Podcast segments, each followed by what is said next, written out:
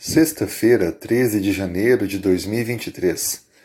Hoje nós vamos concluir a lição 2, as alianças de Deus conosco.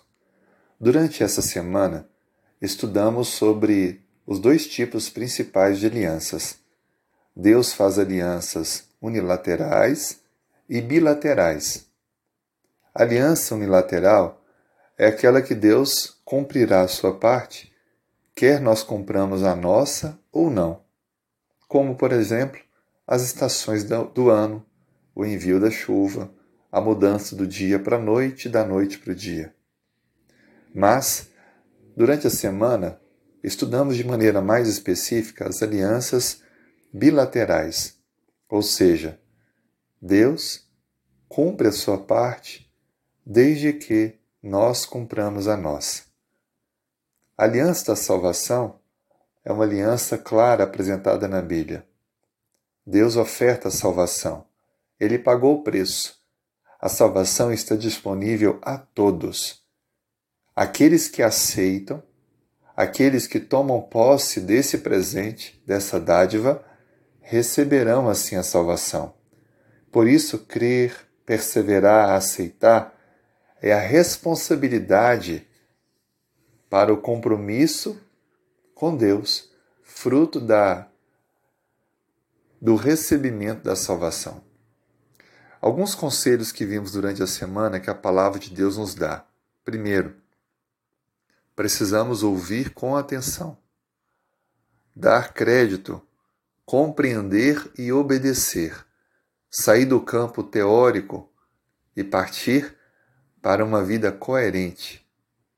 Também devemos honrar o Senhor como bênção, tem vida longa, tempo de paz, celeiros fartos, como aconteceu com o rei Salomão. E aí, colocando Deus em primeiro lugar, ele cumprirá todas essas bênçãos.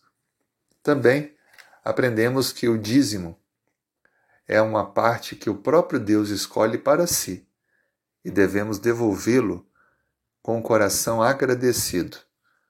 O segredo para que isso dê certo é buscar primeiro o reino de Deus, colocando ele sempre em primeiro lugar em nossa vida. A aliança de Deus, ela inclui a fidelidade nos dízimos e ofertas. É importante lembrar que os bens materiais, eles refletem que nós temos um Deus que cuida de nós. Por isso que ao termos condições de pagar nossas contas, de sobreviver, de fazer aquilo que desejamos, isso é prova de que Deus tem cuidado de nós. A devolução ou a retenção dos dízimos indica o, o estágio espiritual que o ser humano se encontra.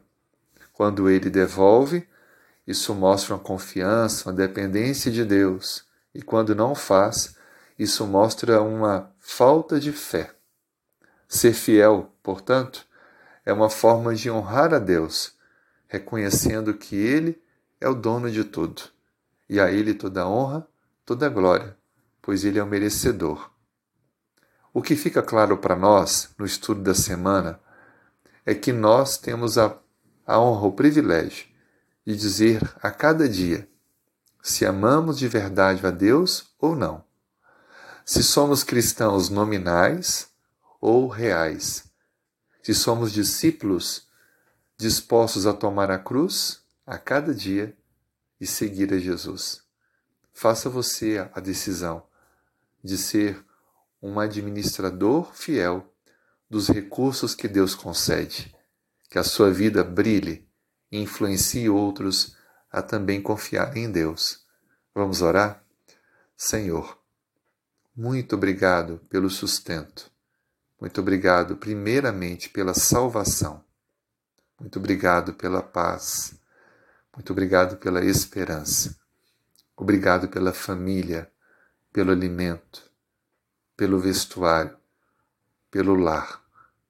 Muito obrigado, Senhor, porque a cada dia o Senhor nos dá provas de que está cuidando de nós.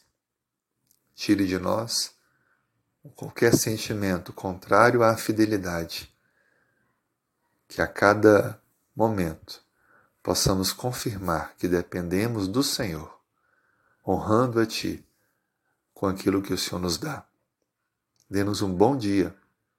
Nos prepare para o sábado. Oramos em nome de Jesus. Amém.